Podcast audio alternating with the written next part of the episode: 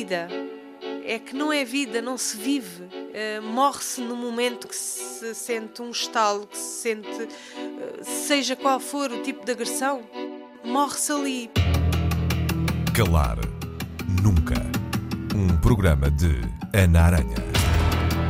Nunca calar. O silêncio é a melhor arma para o agressor.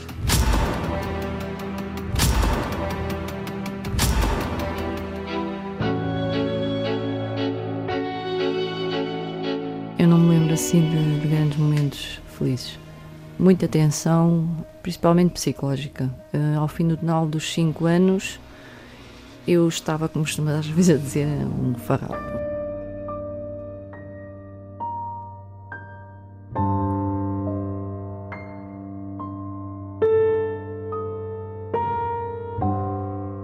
Violência física, sexual ou psicológica exercida entre namorados é, à luz da lei, um delito integrado na categoria de crimes de violência doméstica. Estudos realizados nos últimos anos por várias instituições indicam que o número de casos comunicados às autoridades tem vindo a aumentar, sendo as jovens a grande maioria das vítimas. Uma realidade muito preocupante é o facto de, em muitas situações, a violência começar a idades muito precoces, por volta dos 13, 14 anos. As agressões físicas começam quase sempre depois de um caminho já feito pelo agressor, que começa por controlar, manipular e isolar a vítima, retirando-lhe a capacidade de defesa, reação e denúncia. Por esse motivo, o ciclo da violência pode prolongar-se anos a fio e passar do namoro para o casamento. O testemunho que hoje trazemos aqui é o de uma mulher que passou por todo tipo de agressões psíquicas, emocionais e físicas, chegando mesmo a ser ameaçada de morte. Eu sou Sofia, sou enfermeira e fui vítima de violência no namoro quando tinha cerca de 18, 19 anos, que se prolongou para o casamento que ainda durou uns 5 anos.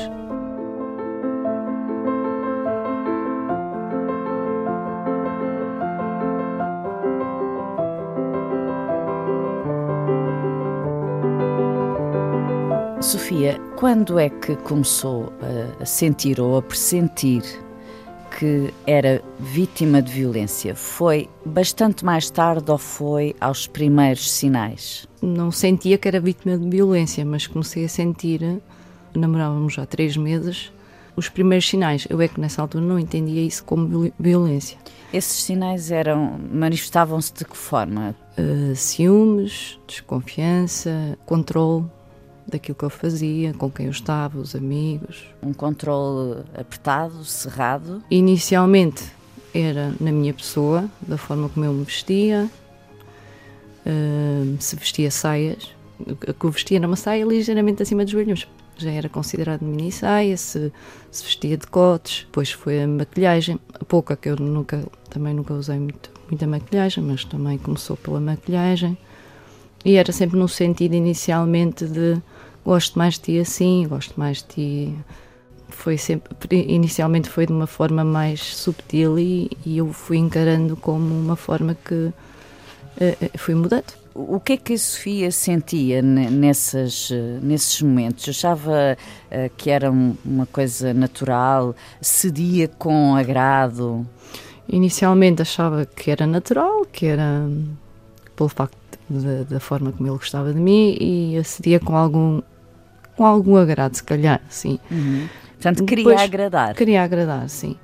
Mas depois uh, já não era só comigo própria, já era com, com as relações que eu mantinha com as pessoas, com os meus amigos. Uh, inclusive começaram a haver algumas restrições, para não dizer proibições, mas restrições. E, e, e com o tempo já comecei a achar que que não era normal. Dizia-lhe, não Por exemplo, eu frequentava um, frequentava um curso, na altura, um curso técnico. Se me via nos intervalos com alguém, ao lado de alguém, a conversar com alguém do sexo masculino, era motivo para ciúme. E na altura uh, começou a convidar-me para não continuar a frequentar o, o, curso, porque me amava muito, mas que tinha ciúmes e para, para a nossa relação uh, desse certo, para não se calhar melhor era não continuar naquele curso, eh, coisas assim mais. Saiu do curso? Não sei, consegui mantê-lo. Mas depois hum, a forma como ele me passou a tratar já não era como inicialmente em que ele tentava fazê-lo de forma amistosa. Já ficava chateado ou então já começavam as, as primeiras discussões. E isto estamos a falar de seis, sete meses de namoro. O seu namorado era jovem, como a Sofia? Sim, tinha a mesma idade. E ele tinha vida social? Tinha amigos, amigas? Não, ele tinha poucos amigos. Ele era muito trabalhador, uh, extremamente inteligente. Ele focava-se muito nos, nos objetivos, nas ambições dele. Ele, ele, tinha muitas ambições, nem era pessoa de sair muito também uh, e não tinha muitos amigos. E a sua vida, a vida da Sofia, passou a ser um pouco à imagem e semelhança da dele? Ah, sim. E, e ele conseguia ocupar o nosso tempo o, tempo que nós tínhamos sempre era só eu e ele, e ele e eu, e era um pouco assim. E eu fui cedendo. Tem hoje noção, oh, com certeza, uh, das razões que a levaram a ir cedendo? Uh, inicialmente porque eu, eu gostava dele, uhum. via nele. Uh, foi uma, se calhar uma paixão. E, e, mas depois também foi um pouco com o tempo uh, foi as expressões um pouco uh, na altura da geração que eu vivia, em que um, não era muito fácil acabar um namoro, porque ainda me chegou a passar pela cabeça, mas, mas fundamentalmente era porque eu achava que gostava dele e, e que e que não ia conseguir uh, sair daquela relação. Pois também não sei se havia receio em acabar, porque uh, ele conseguia de alguma forma dominar-me ou ter algum controle que, que eu achava também não conseguia acabar. E tinha noção de que estava a ser controlada nessa altura? Assim, Acho que não. assim lá no fundo, no fundo. Sim, no fundo. no fundo, sim, não é? Porque havia coisas que eu não concordava e ainda tentava debater, mas houve outras que fui deixando que fui, fui acabando por ceder. Eu posso colocar uma questão sim. à Sofia? Sofia, tinha noção que isso era violência? Esta, toda esta pressão que ele exercia sobre si, o ciúme, para si isso era violência ou era, ou era só sentir que estava mal, que não era aquilo que efetivamente tinha perspectivado para a sua relação? Era sem ser violência, achava que era fruto de um grande amor e, e que era normal.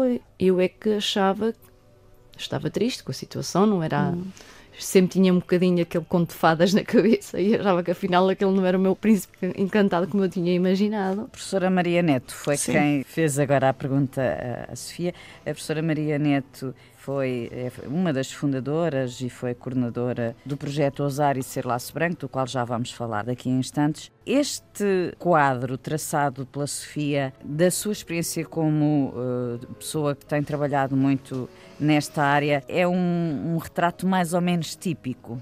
Sim, sim. Uh, a maioria das, das jovens, quando referem violência numa fase muito precoce nas suas relações de intimidade, a começar no namoro, este normalmente é o quadro e, e foi por isso que eu tentei perguntar uhum. à Sofia se ela tinha consciência que efetivamente aqueles comportamentos que o seu, o seu namorado exercia sobre ela eram ou não violência porque a maioria das adolescentes ou jovens normalmente não têm esse conhecimento ou não tinham. Nós esperamos que agora, com todo o trabalho de sensibilização, que efetivamente identifiquem esses comportamentos como comportamentos de perpetração de violência. O que, o que não significa que uh, eles uh, não persistam e tanto quanto se pressente a, a tendência não é para diminuir.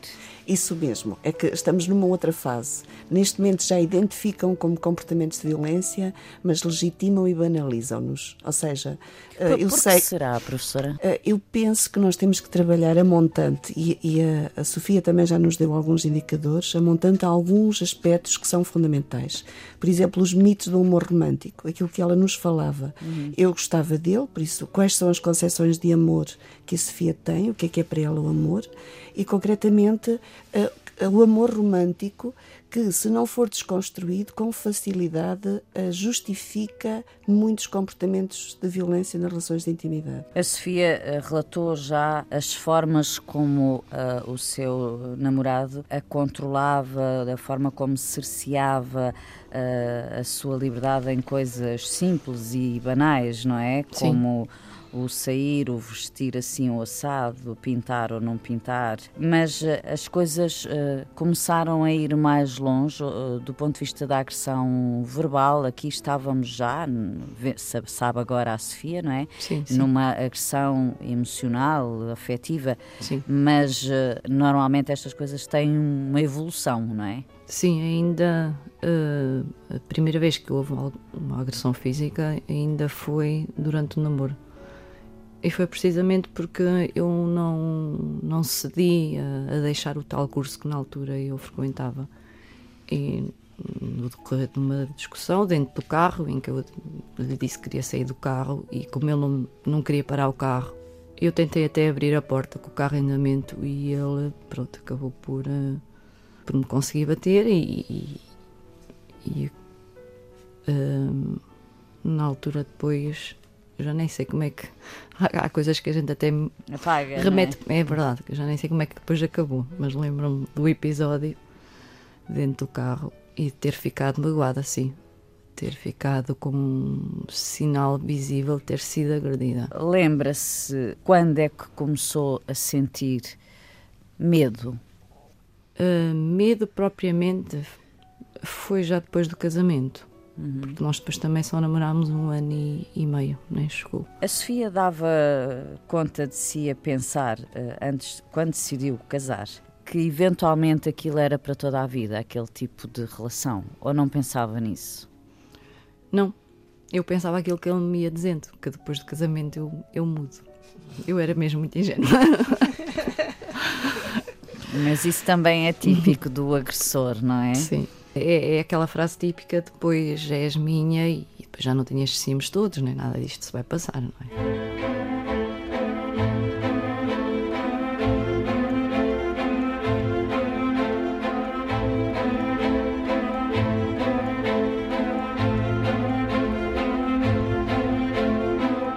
professora Conceição Alegre junta-se agora também a nós, a atual coordenadora do projeto Ousar e Ser Laço Branco. Isto tudo é, é muito familiar para quem trabalha nesta área, não é?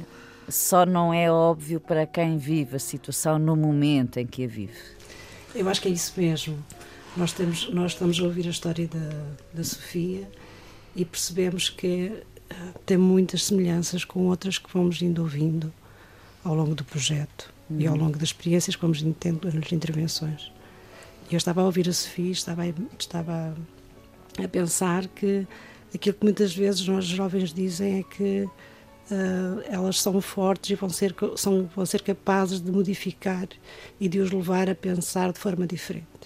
E muitas vezes, por acaso Sofia não disse, não é? mas às vezes ouvimos os jovens dizer que eles vão, eles vão ser capazes de mudar. E elas amam tanto os namorados, ou os homens, os maridos, que são capazes de os ajudar a mudar. E, na verdade, nós sabemos que isso não acontece, porque à medida que o ciclo de violência leva a que haja um agravamento da situação, dos moldes, do modelo, do tipo de agressão, quer em tipo, quer em intensidade. Uhum. Professora, eh, eu não sei se se poderá dizer, mas eh, se calhar sim, quando um agressor é agressor, dificilmente para, ou se calhar nunca para. A questão é que a agressão não surge do, nada, surge no momento, ou digamos que é uma, uma exteriorização de um percurso de vida que os levou a ser assim. E, portanto, dificilmente param uma coisa que resulta de um percurso. Uh, eu, eu faço-lhe esta pergunta justamente porque dizia que muitas vítimas uhum. uh, pensam para si próprias isto não vai ser sempre, vai assim. Ser sempre assim. Vai acabar, eu vou conseguir ajudá-lo a mudar. Ajudar a deixar de ser deixar violento, de ser assim. no, no, fundo, não é? Isso. Mas a, a experiência e a prática dizem que quem é agressor dificilmente deixa de ser agressor. Eu acredito, eu acredito, nós, e acho que faz sentido nós fazer, acreditarmos que é possível um agressor deixar de ser agressor. Agora também acredito essa, que essa mudança não passa pela, pela companheira. Com ajuda profissional, isso, é isso que Exatamente, dizer, sim, com ajuda profissional, sim. Ficámos há instantes no momento em que foi agredida fisicamente pela primeira vez. Nesse momento também não se lhe acendeu nenhuma luz? Uh, uh, eu lembro-me que nessa altura ainda ainda me passou pela cabeça acabar o um namoro, mas a influência que ele exercia sobre mim, a forma como ele depois tentava fazer as pazes e porque ele depois modificava e virava uma pessoa completamente oposta. Muito doce, coisa, sim, apaixonada. Se fosse, uh, houve alguns episódios no namoro não me lembro, mas depois de casar lembro de episódios de me encher a, casa com flores e essas coisas. Uh, era mesmo, ou, ou, então até quase rastejar, ajoelhar-se e pedir que não o deixasse. Uh, era, ele era, conseguia ser muito persuasivo. E nesses momentos a Sofia sentia-se uma mulher amada? Uh, eu acho também um bocadinho o que a professora uh, dizia, aquela vontade de acabar por ter pena também e não o largar ou o deixar e porque ele às vezes também evocava eu sou assim porque eu passei isto e passei aquilo e, uhum. e também passava um bocado por aí se calhar as duas coisas. O sentir eh, que de certa forma eh, era o amor um bocado louco eh, dele, mas também o sentir pena e achar que eu conseguiria mudar, modificar. Modificar e até sarar as feridas que ele teria, as dele. Sim. Se puder acrescentar Diga. uma pequenina questão, Aquilo que estamos a falar aqui é aquilo que nós chamamos o ciclo da violência nas relações de intimidade, uhum. que foi caracterizado já na década de 80 por uma autora Walker. E ela fala-nos que normalmente este ciclo tem três fases. Um que é o aumento da tensão, outro que é a agressão, eh, normalmente mais violenta, e que muitas vezes, com o evoluir da relação, é agressão física e cada vez mais intensa, e outra que é a fase da lua de mel, que é destas flores todas pela Destas casa, flores, das ofertas, das promessas, do, do ajoelhar, do pedir perdão, o prometer que nunca mais, que a vítima não merecia nada daquilo, por isso. Eh, normalmente é esta terceira fase que, é, que torna mais difícil a saída da relação. Porque é evidente que esta fase de lua de mel, e é mesmo classificada assim, dá a entender, eh, ou seja, para a vítima, ela quer ela supervaloriza esta fase, ela quer que aquela fase perdure. Uhum. E ela quer acreditar que aquilo vai acontecer. Porque, dada a situação e o desfazamento e o, sei lá, tudo o que sofre, viver estes períodos de, de lua de mel, de facto, são altamente gratificantes. E ela quer eternizar esta fase. Ela esquece todo o resto uhum. e mantém tão só viva este período da sua vida. Se esta fase não existisse, provavelmente as vítimas saíam mais, mais facilmente mais. da relação. Uhum. Mas não conseguem. Uma outra questão é que as mulheres têm esta ideia, que é um mito, tem este sétimo sentido e esta sétima capacidade que é transformar e mudar os homens. Por isso, por um lado, é protegê-los, né? Coitados, se eu os vou deixar nesta situação, ele é um coitado, não vai conseguir. Uh, outra, outra situação, eu estou ligada, etc, etc. Mas também muito, eu com esta esta capacidade que me foram dizendo que eu sou capaz, por exemplo, um mito, que o amor tudo pode, se eu amar muito, como mulher, assim eu vou mudá-lo, porque eu vou ser capaz, eu tenho esta capacidade. Ele promete que muda e não é capaz, mas já que ele não é capaz, sou eu capaz de o mudar. E ah, cria-se aqui uma relação altamente disfuncional e muito sustentada nestes mitos do amor, que as mulheres de facto acreditam. Por um lado, querem acreditar no que ele diz, que não vai acontecer, e por outro lado, ah, já que ele não muda, muda, mudou ela. E, e, nós sabemos que isso não é possível, como dizia a minha colega Conceição. Uhum. Bem como uh, este agravamento. Uh, por isso, o, número, uh, o espaço de tempo em, entre cada uma destas fases vai sendo cada vez menor, a intensidade das agressões vai ser cada vez maior e a agressividade também cada vez maior. Muitas... Foi, foi assim que foi acontecendo consigo, Sofia? Sim, sim. as coisas foram, foram piorando também foram piorando comigo. Uh, a partir de certa altura, isto já depois na, na, fase de casamento, em que eu comecei a ter que desistir de projetos meus, comecei-me a sentir anulada e, e houve mais violência, mais violência física também, foi crescendo e, e a certa altura já eu temia pela minha vida, porque as tentativas já eram nesse sentido. Não só a mim, mas depois já se estendia à minha família também. Uh, ele, mais tarde, nos primeiros dois anos, uh, isso já na, na, fase de casamento, nos primeiros sim. dois anos, eu escondi uh, pelos meus pais. Conseguiu hum, ir ocultando, sim. Foi? Mas depois também já não conseguia ocultar, vivia demasiado perto deles e depois também, a nível de saúde, eu, eu própria comecei a. começaram-se a perceber que eu não estava bem.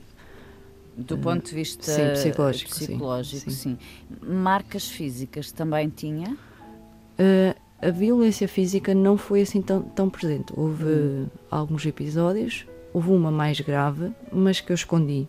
Foi, foi um mês depois de, de, de casamento e nessa altura, isto foi ainda durante a noite, e, e ele propôs-me uma urgência, não cá em Coimbra, mas ir para uma, para uma urgência para fora e, e fazermos assim É, foi ele que inventou a história. Um acidente, que, para não termos que contar a verdade. Então eh, foi inventado um acidente de carro e que eu teria-me magoado, porque eu tive que levar pontes eh, na face. E, e, nessa altura os meus, os meus pais não souberam.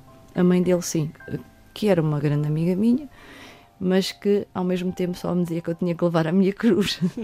Como ela tinha Como levado ela tinha dela. levado a dela, exato e só ele é que soube o que é que tinha realmente acontecido. No hospital no, onde foi tratar-se, não desconfiaram? Desconfiaram, sim. Desconfiaram e várias vezes me perguntaram o que é que tinha realmente acontecido e não, porque lá até disse que tinha, nem, nem foi lá, disse que tinha sido uma queda num, num hotel onde a gente tivesse, tinha ficado, porque eles sabiam que não éramos lá.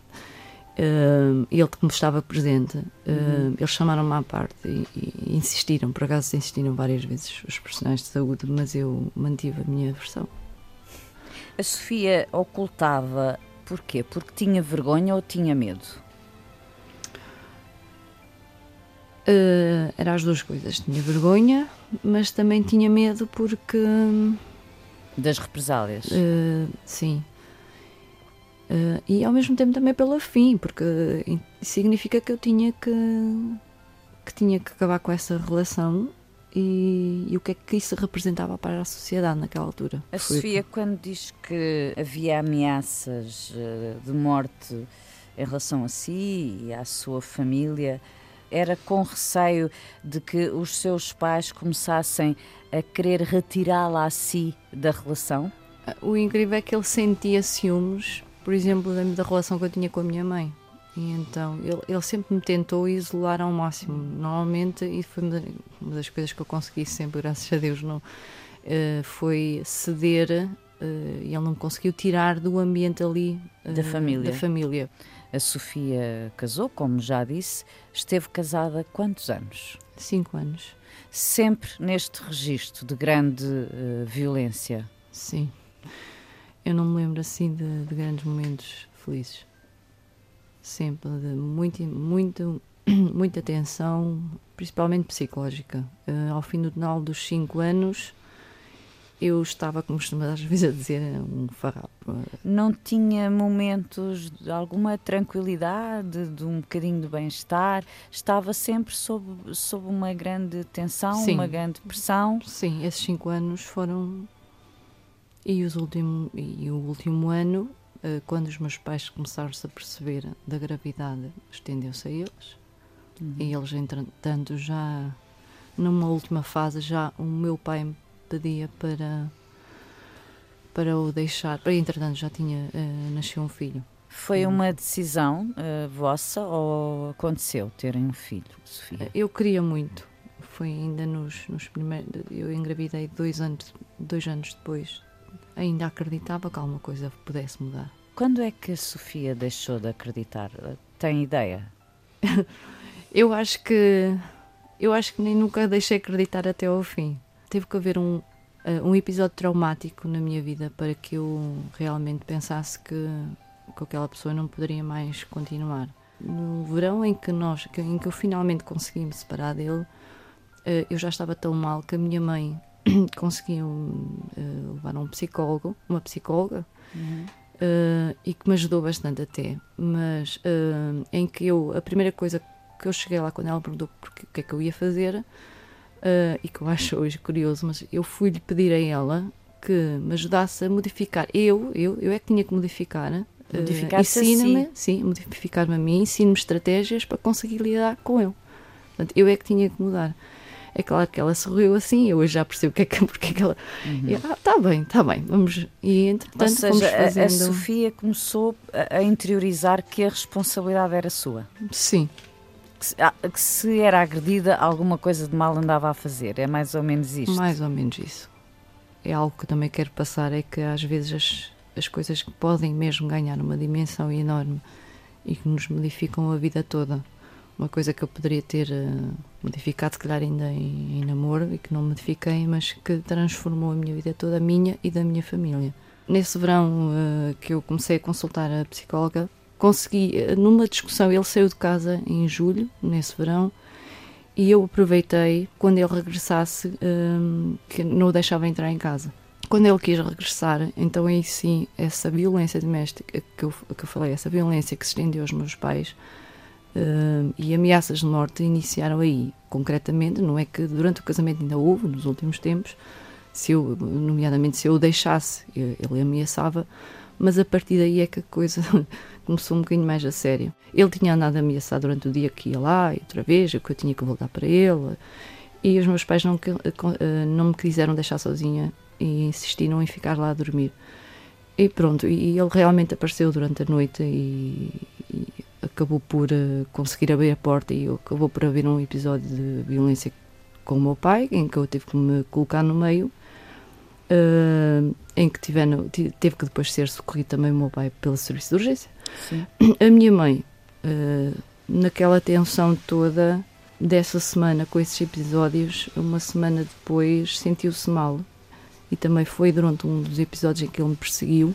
A minha mãe estava muito preocupada e os meus pais, aliás, e a minha mãe sentiu-se mal, pronto, teve, teve um, um AVC hemorrágico e faleceu. E esse episódio, e é claro que, embora ela tivesse, eh, como enfermeira, sei que ela tinha, tinha um problema de saúde, ela tinha um aneurisma, mas que uhum. nós até desconhecíamos, mas eu sei perfeitamente que aquilo foram duas.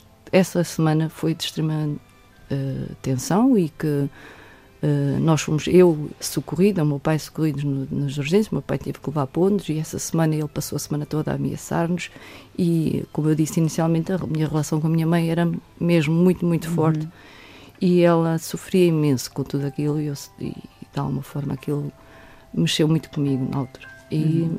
teve que ser esse episódio que me, foi esse episódio que me abriu os olhos definitivamente, uh, embora nós eu, o meu pai e eu tenho uma irmã, durante alguns meses tivemos que pedir até proteção porque proteção policial sim e tiveram acho que acontecer um episódio em que ele nós estávamos a passar o Natal em casa da minha irmã e ele queria ver o filho queria levar e nós não, não permitimos e ele chegou, uh, chegou a deslocar-se lá com uma arma e e, e sim, tivemos que pedir. Uh, chegaram, chegaram a ir, mas não, não apanharam em, em flagrante. Portanto, mas, mas a Sofia uh, acabou por fazer queixa à polícia. Uh, do, sim, do, sim. Mesmo naquela semana, marido. sim, naquela semana, uhum. ainda antes da minha mãe falecer, nós, o Ministério Público, nas urgências, falou connosco também. Uhum. Mas o que acontecia é que a minha educação também. É que eu agora vou explicar isto. uh, de base cristã uhum. uh, era muito tinha forte. dificuldade e, em denunciar, sim, era uh, isso? Eu denunciei, mas. Mas depois negava. perdão. Eu retirei a queixa e, eu, e levei o meu pai a retirar a queixa naquela altura. Uhum. Porque achava que não, não valia por ali, queríamos esquecer aquilo tudo e hoje eu sei que não devia ter feito. Mas pronto. As coisas não terminaram nessa separação? Uh, não foram muito, os meses a seguir foram muito difíceis em, em termos de ameaças e mesmo depois tentei recomeçar a minha vida e recomecei a estudar, acabei o 12 ano e mesmo assim, três anos depois, ainda havia alguns episódios. Lembro-me que quando já andava a estudar na escola de enfermagem, uh, ter havido ainda uma uma agressão física, aliás, em frente à escola, em que eu tive que, na altura, eh, fazer queixa e até tive algumas colegas da escola que foram minhas testemunhas. Mesmo assim, eh, quando fomos a tribunal, o advogado dele chegou junto de nós, de mim, das minhas, das minhas duas colegas que eram testemunhas e conseguiu-nos dissuadir a retirar a queixa porque tinha um filho pequeno, porque era mau hum. para o hum. filho, porque era mau para ele, porque ele tinha porque ele depois entretanto tinha outros processos que tinham a ver com dívidas Sim. e que também me afetaram e tirei essa queixa também, retirei, acabei por retirar essa queixa no dia que íamos a julgamento. A partir daí nunca mais houve uh, violência física, mas houve uh, quase 16 anos de processo, principalmente de, no Tribunal Menores. 16 anos? Sim. Se fosse hoje, onde é que a Sofia tinha parado? Eu tinha parado eh, durante o namoro, logo nos primeiros seis meses, provavelmente, quando, quando me começou a cortar naquilo que era importante para mim, eh, uhum. uh, naquilo que eu tinha sonhado também para mim, sejam os, os, os projetos a nível da escola e sociais e quando eu comecei a sentir-me que, que me estava a esquecer de mim uh, e dar mais valor a ele se calhar aí é que eu devia ter parado. Era estava aí a deixar de ser eu, que não estava uhum. a ser a mesma pessoa que eu tinha sido até, aquele, até o momento em que eu o conheci. Portanto, eu não tinha que deixar de ser eu e deixei de o ser. Eu posso, posso. Faz favor. Posso. Eu só ia aqui acrescentar este aspecto que eu acho que, que é importante. Uh, muitas vezes os jovens uh, não percepcionam que, ou precisam de ajuda para percepcionar que uma relação uh, fortalece quando ambos ganham com essa relação. Uhum. E muitas vezes, neste tipo de relação, acontece que há um que exerce um poder sobre o outro, diminuindo o poder do outro. Mas, é, mas é, é essa relação de poder que caracteriza a violência, isso, não é? Isso. E, portanto, fazer o exercício uh, diário, semanal, como é que vai a minha relação? O que é que eu ganho com esta relação? em que medida é que o meu companheiro, ou o meu namorado, a minha namorada, me ajuda a ser melhor pessoa, a ser mais uh, confiante. Neste caso, por exemplo, nos adolescentes, não é? que é preciso eles serem autoconfiantes, serem uhum. responsáveis, uhum. serem mais maduros. Uh, em que medida é que esta relação me torna mais feliz e eu torno mais feliz o outro? E que só assim faz sentido. E que só assim faz sentido. Da Isso. vossa experiência. E daí a ser importante também as outras pessoas, porque às vezes Isso. também são as outras pessoas que nos perguntam: Isso. achas e, mesmo que estás bem? E eu deixei de ter essas pessoas ao meu lado. Nós precisamos, por exemplo, no caso da Sofia, ela não saiu sozinha. Ela precisou da ajuda dos pais. Foram os pais que ela e ela dizia aqui. Isso ele nunca conseguiu. Foi separá-la dos pais. Separá-la da mãe. E foi o episódio que aconteceu com a mãe que fez com que ela acordasse e sentisse a força suficiente para acabar com esta relação. E, e muitas vezes o, o, agressor tem, este, tem esta intenção. Acredito que não seja consciente, patológico, mas, mas existe isto, que é o isolamento. E, e é, é, deixar a pessoa completamente isolada, desprotegida, para e... ele exercer ele o poder que ele, que ele quer, não é? Uhum. Para levar a pessoa a ser aquilo que ele quer que ela seja. Eu gostava de, de ajudar aqui a, a posicionarmos-nos neste processo que uh, a Sofia nos referiu. Uhum. Uh, alguns estudos dizem-nos que este processo de mudança que as mulheres vivem tem várias fases. Por exemplo, eu num padrão que estudei no meu doutoramento encontrei quatro fases que são muito similares ainda que chamadas de outras formas, com outros investigadores. E que há coisas que, se, que acontecem naquelas fases que são fundamentais para este processo de mudança. Que Por são? exemplo, eh, eu encontrei quatro fases nas mulheres que estudei, que é a entrada na relação, em que elas se namoram e ficam aprisionadas, em que tinham, construíam perfeitamente ou idealizavam uma relação de uma forma completamente diferente, identificavam que não é, mas por, em função de todos os seus mitos e aquilo em que acreditavam, ficam perfeitamente aprisionadas. Muitas vezes ainda não identificam a violência aqui. Uhum. É aquele... Esse segundo é? O segundo é eh, mantém a relação, autossilenciam-se, uhum. consentem e permanecem, já identificam, mas sentem um vazio, um abandono completo. Até que normalmente há incidentes Aqui no caso da Sofia foi a situação da mãe em que tomam definitivamente a decisão de saída. Enfrentam o problema, lutam de facto por uma, por uma saída, uhum. porque há um forte desejo de libertação, porque sentem que todo o seu projeto de vida eh, está a ser comprometido. E por último, depois vão tentar encontrar o seu reequilíbrio neste processo de saída, que, como a Sofia nos disse, normalmente é muito difícil, até porque todas as estruturas sociais e Sim. todos os recursos. É, é, refazer tudo, não é? Tudo, tudo. Uh, e é refazer-se. E é refazer-se, essencialmente. Reconstruir a sua vida, é reencontrar-se com uma nova vida que muitas vezes foi a vida que deixaram quando iniciaram a relação. Neste processo há muitos fatores pessoais, mas há, também há muitos ambientais como a minha colega Conceição dizia e a Sofia uh, referiu, uh, a família e os amigos são estruturantes. A pessoa tem que querer fazer este processo, é um processo muito pessoal. Por exemplo, não vale a pena nós queremos que. Por exemplo, ela, quando foi à urgência, hum. naquele início, e lhe perguntaram nesta primeira fase deste enamorar e ficar aprisionada, a maioria das mulheres negam sempre que são vítimas sim. e encontram imensas razões. Só no fim da segunda fase é que elas sim já assumem e já vão começar a pedir ajuda porque percebem que já fizeram tudo aquilo que estava nas suas mãos e não conseguiram mudar e querem sair da relação. Aí sim elas já uh, pedem ajuda diretamente assumindo a sua situação. Antes não.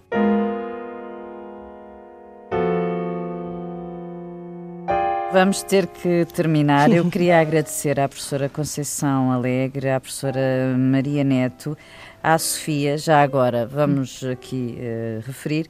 Uh, Sofia é um nome fictício para o caso, não é relevante. Uh, relevante, sim, e muito.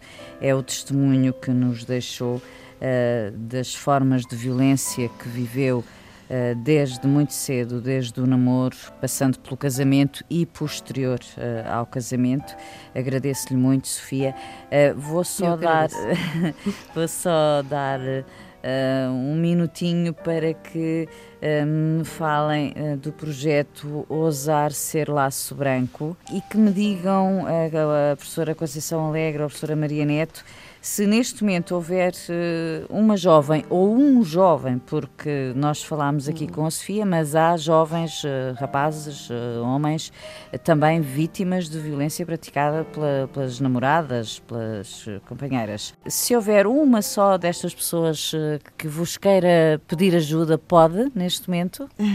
Sim, pode, mais a título de informação e não uhum. tanto clínico, sim, depois sim. de acompanhamento. Mas, mas para um primeiro passo, para uma primeira orientação. Sim, sim. E como é que faz? Temos um e-mail que é lacobranco.pt, por isso na página uh, da escola, no, no site da Escola Superior de Enfermagem de Coimbra, encontrarão lá uh, este, uh, este e-mail e poderão contactar, apresentar a sua situação, que nós tentaremos, por um lado, informar uhum. e depois orientar em função da situação que apresenta e dos recursos que nós entendemos mais adequados no, no, no seu local de residência. O nosso projeto, mais do que trabalhar com aqueles que já são vítimas ou agressores, uhum. é muito de prevenção primária. Ou seja, tentamos sensibilizar e informar os jovens para este problema. Mas fazem isso nas escolas, nas, nas universidades? Escolas e nas universidades, sim. Uhum. E ainda mais nas escolas básicas e secundárias. Tivemos já financiamento da Comissão para a Cidadania e Igualdade de Género, já fizemos sensibilização a cerca de 25 mil adolescentes e jovens. Uh, neste processo, tentamos, de facto, usar duas estratégias que são, quanto a nós, de algum modo inovadoras, eh, e há 10 anos ou há 9 anos, quando começámos o projeto, ainda o eram mais, que é o Teatro eh, do Oprimido, feito por jovens, nossos estudantes, que são educadores eh, pelos uhum. pares. Por isso, através deste teatro, que intervimos junto dos jovens, grupos de cerca de 50, normalmente duas turmas, este teatro, à partida, retrata a, situa a situação mais comum desde o início de, de uma relação numa escola até efetivamente começar a haver agressão física. Professora Conceição Alegre, essa peça de teatro pode ir a qualquer escola, a qualquer ponto do país? Sim, já temos ido a várias partes do país, do mais longe ao mais perto. Uhum. Um... E então também é simples, não é? Qualquer uh, professor que tenha um projeto ou, ou, a ideia de levar esta peça de teatro sobre violência no namoro à sua escola, eh, básica ou secundária, porque estamos aqui a falar da prevenção uh, desde muito pequeninos, desde, é? desde o segundo ciclo. Uhum. Podem então uh, contactar o projeto através do, ser do laço e-mail, branco. Sim, através uhum. do e-mail, sim. Em vosso entender, daqui por alguns anos estaremos melhor no que tem a ver com a violência no namoro? Nós acreditamos sempre que evoluímos para um mundo melhor. Os dados mais recentes penso que apontam para um aumento. Eh, Sim, eu penso que é um aumento, mas o aumento também pode resultar do facto das pessoas estarem mais eh, elucidadas, identificarem mais facilmente o tipo uhum. de, de, de, agressão e, e denunciar, e sentirem também um ambiente de maior liberdade, de maior apoio para essa denúncia. Contudo, também é verdade que uh, nas intervenções que fomos fazendo, sobretudo no terceiro ciclo, portanto, sétimo, oitavo e nono ano, uh, verificamos que há uma legitimação da própria violência. Isto é, uh, linguagem, agressão física, ela é de tal maneira aceita como normativa que nem é percepcionada como tal. Mas o que é que isso quer dizer? Que os jovens acham que é normal? Acham que é normal, Insultar, sim. Eh, agressão desde...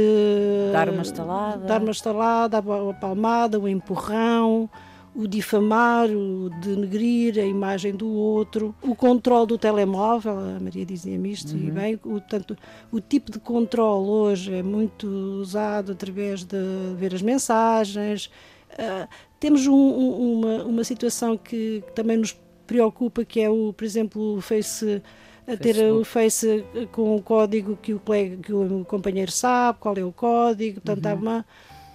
Há, portanto, o conceito de privacidade, privacidade está um pouco. Está diferente, Sim. está mudado. Está mudado.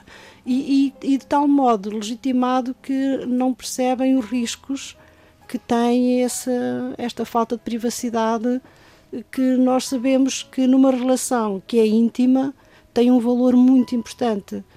E, e portanto, é, é, essa, essa é uma preocupação que, que nós temos para levar as pessoas a entenderem que, os jovens a entenderem que essas são, podem ser passos para outro tipo de violência que vai evoluir ou que pode evoluir para uma agressão física, sim a situação está sempre a evoluir e nós, com a uhum. investigação, vamos sempre encontrando factos novos. Por exemplo, nós falamos na violência no namoro, ou falávamos. Neste momento já não podemos falar só da pois. violência no namoro. Porque, de facto, quando analisamos as relações de intimidade, os nossos jovens, na investigação que estamos a fazer e que é uhum. é convergente com outra a nível nacional e internacional, é que o namoro para eles já existe compromisso. Já é quase um fim de linha e nas relações, por exemplo, nos amigos coloridos, de, de N relações de intimidade, já começa aí a violência. Por isso, quando nós falamos uh, na violência no namoro, eles estão-se a focalizar no namoro. Portanto, já, já, é um conceito ultrapassado, é o que É ultrapassado, sim, sim. Ele já. Uh, e que tem a ver essencialmente com o compromisso. E, por exemplo, uh, o que estava a dizer a minha colega Conceição, para algum, em alguns estudos temos encontrado que este compromisso e namorar me, me obriga a dar as passwords de acesso àquilo que para mim é muito, é muito privado. E, uh, e por isso eu não quero namorar, dizem-nos as jovens. Porque se dou, estou a dar uma coisa que é privado. Mas é natural que eu tenha que dar. Eu tenho que dar quando namoro. Por isso não quero namorar, quero relações sem compromisso, que sejam uh, passageiras e que não me levem a ter a obrigação de partilhar tudo aquilo que efetivamente eu tenho, o que sinto, o que penso, etc. E os meus Mas, amigos. Isto significa... é muito grave na nossa isso perspectiva. Isso é uma, uma desvirtuação, não é? Isso, completa daquilo do, que nós entendemos. Das relações entre as pessoas. Claro. Eu queria só acrescentar uma questão, que é, de facto, a violência hoje também acontece muito, e depois daquilo de estar identificado, é porque eles não são capazes, de, de não têm estratégias para resolver os conflitos que não seja pela violência. Por isso, hoje, quando intervimos, e para além daquela nossa intervenção de sensibilização com o teatro, estamos a desenvolver programas e estamos a investigar sobre eles, onde, para além do conhecimento do fenómeno, os ajudamos a desenvolver as suas competências sociais e relacionais e também, concretamente, o que é que é uma relação saudável. Porque... Oh, professora, mas isso quer dizer que uh, temos que andar a ensinar a amar e a ser amado em liberdade? Sim. a gerir conflitos uh, de uma forma positiva, é? a gerir a opinião do outro e a sua opinião numa relação de, de amizade franca, de, de resolução do, do problema, sem que haja um ganhador e um perdedor. Ou que saiam os dois a ganhar. E saberem o que é que isto é. O que é que é cooperar, o que é que é o respeito, o que é que é a liberdade, o que é que é a autenticidade, o que é que é a responsabilidade, etc. Eles têm que saber isto e saber não só teoricamente, mas trabalharmos com eles. E neste momento, ah, em algumas escolas estamos a fazer programas bastante mais prolongadas, com nove sessões, onde estes processos são trabalhados. Bem como os direitos humanos, bem como as questões de género, bem como os mitos do amor romântico, isto tem que ser trabalhado, porque só a informação por si, está bem, eu identifico, mas depois de identificar, identificar o que é que eu faço quem é que me ajuda a desenvolver estratégias para eu ser capaz de me relacionar com os outros em geral e especificamente numa relação de intimidade de uma forma saudável. De acordo com aquilo como dizia a minha colega Conceição, que de facto promova o meu desenvolvimento, que me ajuda a sentir bem. Nesta lógica, eu já sou feliz sozinho, não preciso de uma cara a metade, mais um mito do amor romântico, né? Não preciso, eu sou feliz sozinho, mas com aquela pessoa eu serei mais feliz e também o ajudarei a ser mais feliz. E temos que caminhar muito neste caminho e trabalharmos desde cedo com os nossos adolescentes nesta perspectiva. Muito obrigada, professora Maria Neto e professora Conceição Alegre da Escola Superior de Enfermagem de Coimbra e muito em particular a este testemunho de uma vítima de violência no namoro e depois eh, no casamento que teve eh, a amabilidade de partilhar a sua experiência para que sirva de alerta para outras, eh, outros jovens e outras pessoas que nos estejam a ouvir, e essa pessoa é a Sofia, de, repito, um nome fictício de uma mulher que hoje tem 44 anos. Muito obrigada. Nós aqui agradecemos. Obrigada também. Não é vida é que não é vida, não se vive. Uh, Morre-se no momento que se sente um estalo, que se sente, uh, seja qual for o tipo de agressão, morre-se ali. Calar Nunca. Um programa de Ana Aranha. Nunca calar. O silêncio é a melhor arma para o agressor.